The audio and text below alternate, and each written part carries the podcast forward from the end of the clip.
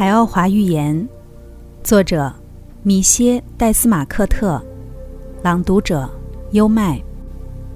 第五章：学会在另一个星球上的生活。看来涛在这里的人缘也极好，一回来大家就问了一连串的问题，他都一如既往的用那自然开朗的微笑一一回答。但没多久，有几位主人被要求继续他们的工作。我们也知趣地离开了。于是我再次戴上面罩，在一片友善的手势和祝愿声中，我们离开了眼前这些以及那些在大房间里的人。大家都对我们友好地挥手告别。我们回到飞行器，然后立即加速，朝着远处一片触目可及的森林飞去。飞行的高度在五到六米。时速我估计在七十到八十公里，空气温暖芬芳，我又沉浸在愉悦当中。这种愉悦是我在地球上从未体验过的。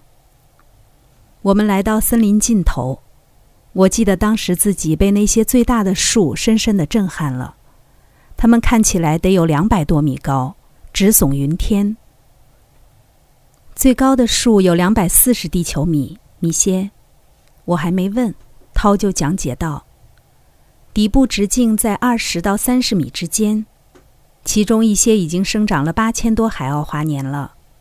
我们的一年有三百三十三天，一年有二十六卡色，一卡色有五十五劳色，一劳色由七十个卡西奥组成，而一卡西奥就和你们的一秒差不多。你是想去你的住所，还是先看一下森林？”我们先参观森林吧，涛。飞行器立即大幅减速，我们在林间滑翔，有时甚至是停住，以便更仔细地观察一些高度从几乎贴地到接近十米的植物。涛驾驶着飞台，精准和熟练程度令人叹服。我们的飞行器和涛的驾驶方式使我想起了飞毯，一场穿梭于这壮观丛林低处的魔幻之旅。涛将身子前倾，摘下我的面罩。林底的矮树丛散发出明亮柔和的金色光芒，但我感觉并不刺眼。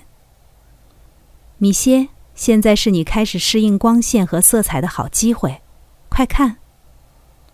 顺着他的目光望去，我发现三只色彩斑斓的巨型蝴蝶正栖息在高处的树枝间。这些鳞翅目昆虫的翼展肯定得有一米多。它们正在高高的树枝间拍打着翅膀，但幸运的是，它们飞得越来越近了，让我看清了它们那蓝色、绿色和橙色的翅膀。那场景我记忆犹新，恍如昨日。当它们用有着奇妙流苏的翅膀撩过我们时，那场景美到让人窒息。其中一只飞过来，落在一片离我们只有几米的树叶上。让我能够欣赏它那被金色和银色环绕着身子和碧绿的触角。它的口气是金色的，宝蓝色的条纹和暗橘色的菱形相间在绿色的翅膀正面。翅膀背面虽然是深蓝色的，却发着光，就像在上方有一个投影仪把它照亮了一样。在这只巨型昆虫停在树叶上的这段时间里。它好像还发出了一阵轻柔的口哨声，这让我很是惊讶。以前我在地球上时，自然从未听到过一只鳞翅目昆虫发出过任何声音。当然，我们现在不在地球，而是在海奥华。让人更吃惊的事情还在后面。林地地面上生长着种类极其丰富的植物，一个比一个奇特。它们把地面遮得严严实实。但我注意到其中鲜有灌木，想必是林中那些巨树阻碍了它们的生长。它们中最小的像一种附在地面上的苔藓，而最大的像一大丛玫瑰。有一种植物的叶子像手掌一样厚，并且还有各种形状，有的像心形或圆形，有的却非常细长。它们的颜色更倾向于蓝色而非绿色。各种形态和颜色的花儿交相辉映，里面居然还有纯黑色的花。从我们所在的几米的高处望去，一片壮丽缤纷。我们一直升到森林最高处的枝叶间，在涛的要求下，我又戴上了面罩。之后，我们从树冠里飞出，在略高于这些巨树枝头的空中缓缓移动着。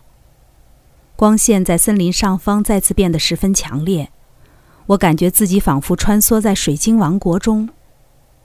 奇妙的鸟儿栖息在那些较高树木的顶端，它们瞅着我们经过，一点儿也不害怕。鸟儿的颜色绚丽缤纷，在面罩的增暗效果下，仍然让我感觉是一场视觉盛宴。这里有着各种身着蓝色、黄色、粉色和红色羽毛的金刚鹦鹉，其中还有一种天堂鸟，大摇大摆地走在一大群看起来是蜂鸟的鸟儿间。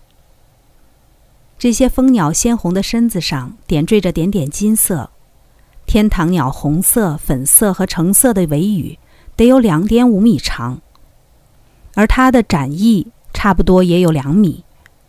这些宝石起飞时，翅膀内侧露出的是一种非常柔和的淡粉色，而尖端则带有一抹宝蓝色，这太出人意料了，特别是当它们的翅膀外侧尖端还是一种橘黄色时。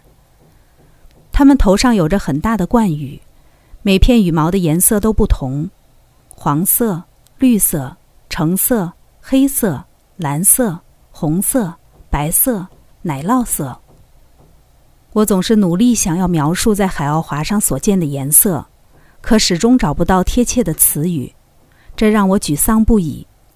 我觉得我需要一整套新词典，因为现有的词汇使我无法胜任这项任务。我一直感觉这些颜色是从我所见的物体内部发出，而且种类也远比我知道的要多得多。在地球上，我们可能知道十五种红色，但这里肯定超过了一百种。吸引我注意的不只是色彩，自从我们开始在森林上方飞行，就听到的声音也使我想让涛为我讲解一下。它就像一种背景音乐，非常轻柔。有些像一支长笛在远处不断地吹奏着同一个曲子。随着我们的移动，那音乐似乎也在发生变化，但最终还是变回原来的曲调。我听到的是音乐吗？那是由成千上万只昆虫发出的震动和阳光照在某些植物上，比如说西努西，反射出的色彩的震动相混合时。制造出的让你听起来非常有乐感的声音，而我们则只有在有意感应它时才会听到，因为它早已成为我们生活和环境的必要部分，听着很放松，是不是？当然，据专家们说，如果这些震动消失，我们的眼睛会有大麻烦的。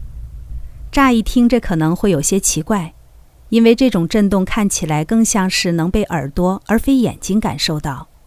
但专家毕竟是专家，无论如何，我们并不为此担心，因为他们也说过，这种震动消失的可能性相当于太阳在明天消失的概率。涛把飞行器转了个方向，一会儿的功夫，我们就离开了森林，飞到一片平原的上空。平原上流淌着一条碧绿的河。我们降到大约三米的高度后，开始沿着河道飞行。现在我可以看到奇异的鱼儿在水中嬉戏。这种鱼与其说像鱼，不如说更像鸭嘴兽。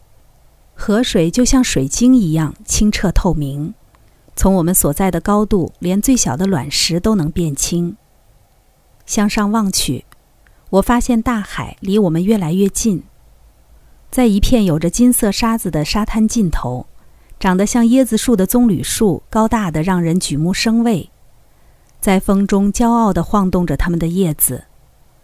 一段沙滩上方是一些小山，小山上镶满了鲜红色的岩石，与湛蓝的海水相映成趣。大约一百多人正在沙滩上晒太阳，或在透明的海水中完全赤裸地游泳。我感觉有点恍惚，不但是因为这些接踵而至的新奇事物，而且也因为由于重力改变导致的一直以来的轻快。这种感觉使我想起了地球，多么陌生的一个词！而且现在再让脑海中浮现出地球的画面，该有多难啊！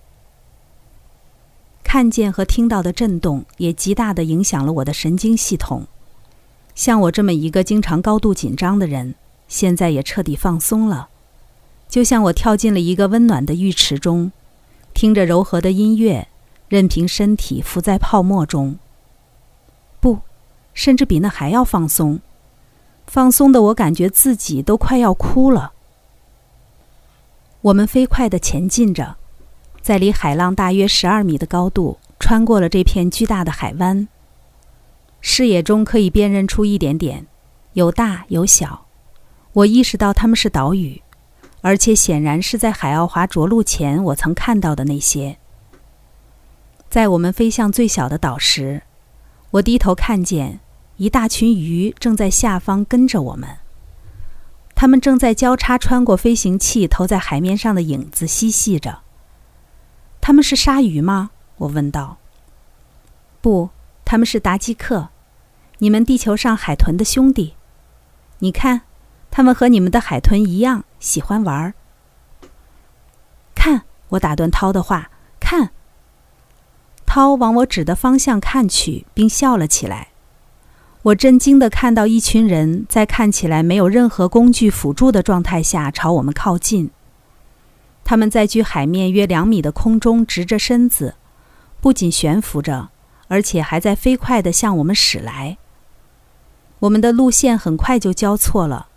大家都友好的挥手致意，与此同时，一股幸福的暖流穿过我全身，并持续了数秒。这种感觉和之前拉涛利所创造的感觉一样。我想，这应该就是这些飞人的问候。他们是怎么做到的？那是悬浮术吗？不是，他们在腰上带着一个塔拉，手里拿着一个利提欧拉克。塔拉是在你要飞行时带上的一个像腰带的装置，利提欧拉克是一个在你飞行时配合塔拉使用的装置，不过是拿在手上的。它们能产生特定的振动中和星球的冷磁力，由此中和地心引力。这样，即使是几百万吨的物体也会变得像羽毛一样轻。然后通过另一种类似于超声波的振动。使用者就可以准确地飞向任何他们想去的方位，就像他们现在这样。在这个星球上，所有想出行的人都会用这个方法。那我们为什么要用这个飞行器呢？我问道，心里很想试试那种设备。顺带一提，它还是完全无噪音的。你心急了，米歇。我这样带着你，是因为你还不能够用利提欧拉克飞行。如果不加以练习的话，你会受伤的。可能的话，以后若是有时间，我会教你怎么用它。看，我们快到了。的确，我们正在快速接近一座小岛，而且能清楚地看见几个人正在一片金色的沙滩上晒太阳。几乎眨眼的功夫，我们就飞到了棕榈树下，开始沿着一条宽阔的道路飞行。道路两旁是开满鲜花的灌木丛，香气扑面而来。昆虫、蝴蝶和鸟儿的声音与色彩使这里生机盎然。飞行器贴着地面缓缓地前进，经过路的最后一个拐角后，我们来到一个小蛋旁。它坐落在小树丛和开着花的藤蔓间。看来这个星球上的所有建筑都是蛋的形状，大多数蛋都是平躺着的。但有时也有像我说过的那种尖端向上的蛋，蛋壳是米白色的，无门无窗。刚才带来的是《海奥华寓言》第五章，学会在另一个星球上生活上集。